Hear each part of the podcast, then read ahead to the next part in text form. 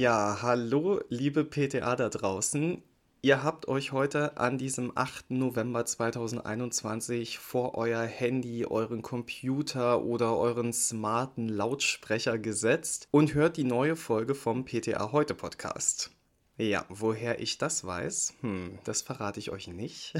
Aber ich verrate euch ganz, ganz viele andere Dinge, die in der vergangenen Woche passiert sind. Ich bin Benedikt Richter, das ist mein Name, den verrate ich euch gleich mal zu Beginn. Und wir sprechen heute über Neues von der ADEXA, wie man Retax-PTA wird, wie man evidenzbasiert in der Selbstmedikation berät und was eigentlich dieses RSV ist, von dem alle reden. Schön, wieder da zu sein. Wie ihr vielleicht wisst, hat mich ein kleiner grippaler Infekt niedergestreckt und die sind bei uns Männern bekanntlich sehr, sehr schlimm. Spaß beiseite, ich bin wieder fit. Ich freue mich, dass wir uns gemeinsam wieder auf die neue Woche vorbereiten. Und die erste Meldung, die ich euch mitgebracht habe, die betrifft unsere Gewerkschaft beziehungsweise unsere Berufsgruppe innerhalb der Gewerkschaft. Die Berufsgruppe PTA ist die mitgliederstärkste Berufsgruppe innerhalb der ADEXA. Die ADEXA ist ja die Apothekengewerkschaft und die Berufsgruppe, die setzt sich speziell für die Interessen und Belange der PTA ein. Deswegen sind PTA der ADEXA übrigens auch wichtig, logisch, die machen ja einen Großteil der Mitglieder aus. Als PTA bei der ADEXA ist man automatisch auch der Berufsgruppe zugehörig und jedes Mitglied kann dort mitwirken, wenn es möchte. Einmal im Jahr trifft sich die Berufsgruppe und dann wird sich unterhalten über aktuelle Themen, Anfragen des Vorstands, der Tarifkommission oder anderer Berufsgruppen. Und ein Thema, das die Berufsgruppe auch sehr lange beschäftigt hat, das war die Novellierung der PTA-Ausbildung. Da haben sie auch viel dran mitgewirkt. Und dann ist ihnen natürlich auch daran gelegen, den PTA-Beruf attraktiver zu machen, was natürlich einerseits durch angemessene Bezahlung passiert, aber auch noch durch ganz, ganz viele andere Dinge, wie zum Beispiel gute Arbeitsbedingungen. Ja, Ende Oktober, da war es wieder soweit. Die Mitglieder haben sich in Hamburg getroffen und mussten zum Beispiel die Zukunft des PDA-Berufes diskutieren und eine neue Berufsgruppenleitung wählen. Bisher hat das nämlich Ingrid Heberle seit 1997 getan und sie hat in der Zeit nicht nur die Novellierung der Ausbildung mitbetreut, sondern neben ihrer zusätzlichen Tätigkeit im Landes- bzw. Regionsvorstand und im Beirat auch zusammen mit Jutta Brielich ADEXA beim Europäischen PTA-Verband vertreten. Ich denke, da kann man sich ADEXA-Vorstand Andreas May und den Mitgliedern der Berufsgruppe anschließen und sich bei Ingrid Heberle einfach mal für ihr langjähriges ehrenamtliches Engagement bedanken. Aufgerückt ist die bisherige stellvertretende Berufsgruppenleiterin Michaela Jäger und ihre Stellvertreterin wiederum ist Veronika Ehmann. Und an die zwei Damen möchten wir sagen, danke für euer Engagement und wir wünschen euch und auch uns, denn wir profitieren ja von eurer Arbeit, ganz, ganz viel Erfolg. Wir wissen alle, was der Attraktivität des Arbeitsplatzes Apotheke schadet. Das sind die lähmenden Regeln der Rezeptbelieferung, also sei es schlechte Vergütung, Rabattverträge, die Importquote und so weiter. Man muss sagen, durch Apotheken sparen Krankenkassen jedes Jahr Millionen ein, weil wir uns mit den PatientInnen auseinandersetzen und ihnen zum Beispiel ihre Ängste vor neuen Firmen nehmen oder auch vor den Medikamenten mit der Beschriftung in Spanisch oder in kyrillischen Buchstaben. Umso fieser ist es ja, wenn wir das korrekte Medikament, und damit meine ich jetzt Wirkstoff und Wirkstärke, abgeben und dann aufgrund von einer Formalie kein Geld bekommen. Der sogenannte Retax. Und um dem vorzubeugen, gibt es das Angebot der Weiterbildung zur Retax-PTA.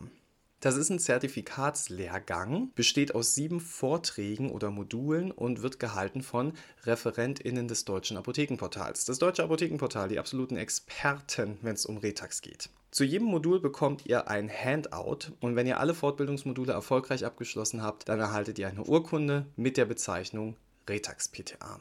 Und das ist nicht nur ein klangvoller Name, sondern ihr lernt halt auch richtig was. Es geht in den Modulen zum Beispiel um Formalien, Prüfpflichten, Sonderrezepte, Biologicals, Importe, Stückelung und sogar Cannabis. Die Fortbildung zum, zur Retax PTA ist eine reine Online-Fortbildung. Das heißt, ihr könnt euch eure Zeit dafür frei einteilen. Entweder bearbeitet ihr die Module unter der Woche oder mal am Wochenende. Die Videos könnt ihr bis zum 31. Oktober 2022 anschauen. Bis dahin sind die freigeschaltet und durch das Beantworten der Lernerfolgskontrolle könnt ihr dann bis Ende November 2022 Punkte sammeln. Ja, was kostet das Ganze? Die Fortbildung zur Retax PTA kostet insgesamt inklusive Mehrwertsteuer 399 Euro. Ihr habt im Preis drin die Teilnahme an den sieben Modulen, die Handouts zu den Modulen, ein Gesamt-PDF und die Teilnahme an einem Live-Webinar. Und das ist sehr cool, weil bei diesem Live-Webinar, da könnt ihr dann offene Fragen von den ExpertInnen des Deutschen Apothekenportals beantwortet bekommen. Anmelden könnt ihr euch ganz, ganz einfach über ptaheute.de. Und wenn ihr euch dazu entschließt, dann ist es auch immer ganz ratsam, den eigenen Chef mal zu fragen, ob er das nicht bezahlen mag, weil dann hat er ja eine fitte PTA für die Rezeptkontrolle. Ne? Und auch die PTA im Handverkauf, die profitiert sehr davon, weil sie Formfehler natürlich sehr viel früher merkt. Was im HV außerdem hilfreich sein kann, das erzähle ich euch jetzt. In Deutschland wurden 2020 mehr als 547 Millionen Packungen OTC-Arzneimittel abgegeben. Das ist richtig viel. Und ihr kennt das aus der Praxis, oft ist es nicht mal unsere Empfehlung, sondern die Leute, die haben sich Schnipsel aus der Zeitung geschnitten oder im Internet oder von der Nachbarin einen brandheißen Tipp bekommen. Ja, und wenn ein Kunde mit einem bestimmten Präparatewunsch kommt, dann müssen wir natürlich die Eigendiagnose hinterfragen und entscheiden, ob dieses Produkt für ihn geeignet ist oder nicht. Ja, für die PTA ist das Daily Business. Aber woher wissen wir denn eigentlich, was wir empfehlen und wovon wir abraten?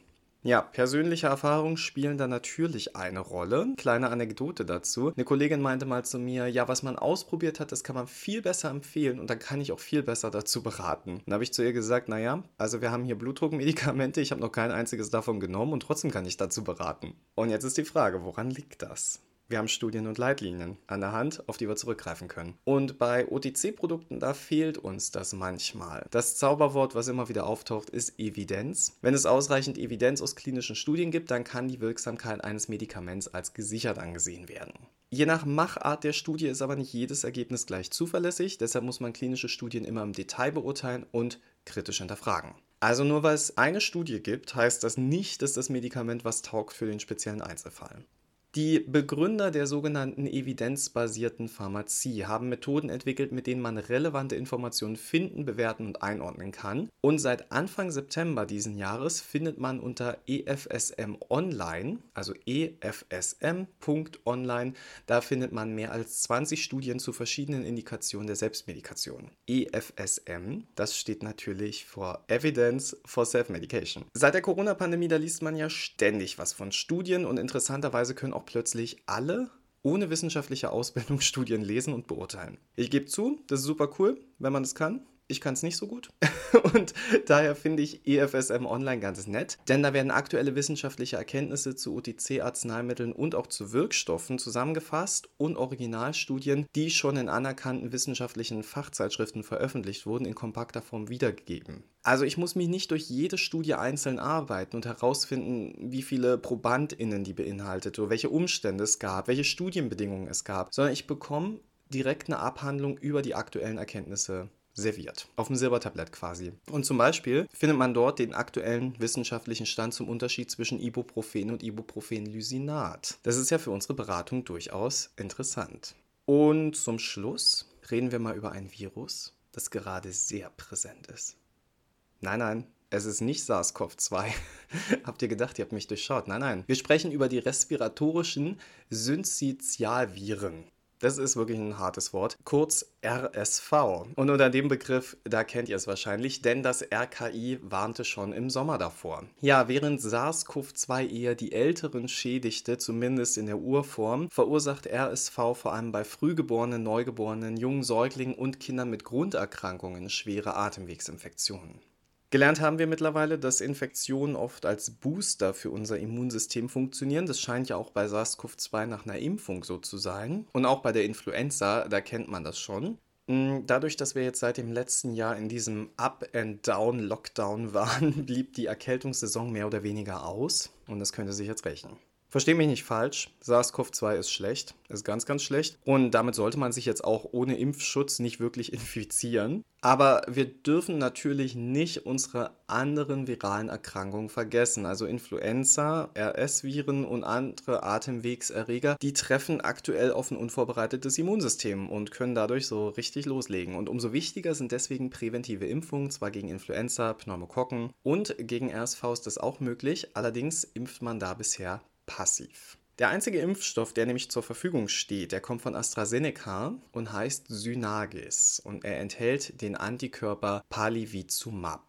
Pavlizumab bindet an das RS-Virus, neutralisiert es, sodass dieses das Lungengewebe nicht mehr infizieren kann. Bei der passiven Impfung werden direkt Antikörper gespritzt. Das hat zum Nachteil, dass sobald diese gespritzten Antikörper im Körper abgebaut sind, unser Körper diese nicht einfach neu herstellen kann, sondern, richtig, man muss sie folglich erneut applizieren. Und das ist auch bei Synagis der Fall.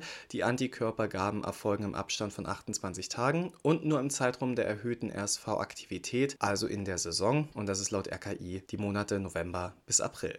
Aktuell hat aber ein anderer bekannter Impfstoffhersteller eine aktive Impfung in der Studie. Hm. Aktive Impfung, nicht passiv, also das, was wir eigentlich auch kennen und wollen. Janssen forscht da nämlich schon länger an einem RSV-Impfstoff. Laut Janssen schützt ihr RSV-Impfstoffkandidat nach einer einmaligen Impfung bis zu 80 Prozent vor einer symptomatischen RSV-Infektion. Laboruntersuchungen zeigten bei den Geimpften eine humorale sowie zelluläre Impfantwort und die Entwicklung von neutralisierenden Antikörpern gegen RSV zwei Wochen nach der Impfung. Noch hat Janssen die aktuelle Studie nicht wissenschaftlich unabhängig begutachten lassen und veröffentlicht. Also üben wir uns noch ein bisschen in Geduld. Janssen nutzt hier das Prinzip der Vektorimpfstoffe, wie sie das auch in ihrem Covid- und ihrem Ebola-Impfstoff tun. Kleiner Dämpfer in der Euphorie. Ich habe es am Anfang gesagt, RSV vor allem gefährlich für unsere Kleinen. In der Studie wurde der Impfstoff aber an über 65-Jährigen getestet und deswegen wahrscheinlich auch erstmal nur dafür zugelassen. Bis also die Kleinen davon profitieren, wird noch ein bisschen Zeit vergehen. Und apropos Zeitvergehen, unsere verging heute auch schnell. Die Folge ist schon vorbei. Ja, schade, oder? Ich wünsche euch allen jetzt einen wirklich fantastischen guten Start in diese Woche. Ob ihr es glaubt oder nicht, ich habe die Woche schon wieder frei. Und es geht tatsächlich mit rechten Dingen zu. Ich freue mich, euch nächste Woche wieder begrüßen zu können. Vielleicht mögt ihr dann ja wieder zuhören. Das würde mich freuen, von ganzem Herzen. Also vielleicht bis nächste Woche. Ich werde auf jeden Fall da sein. Bis dahin, gehabt euch wohl.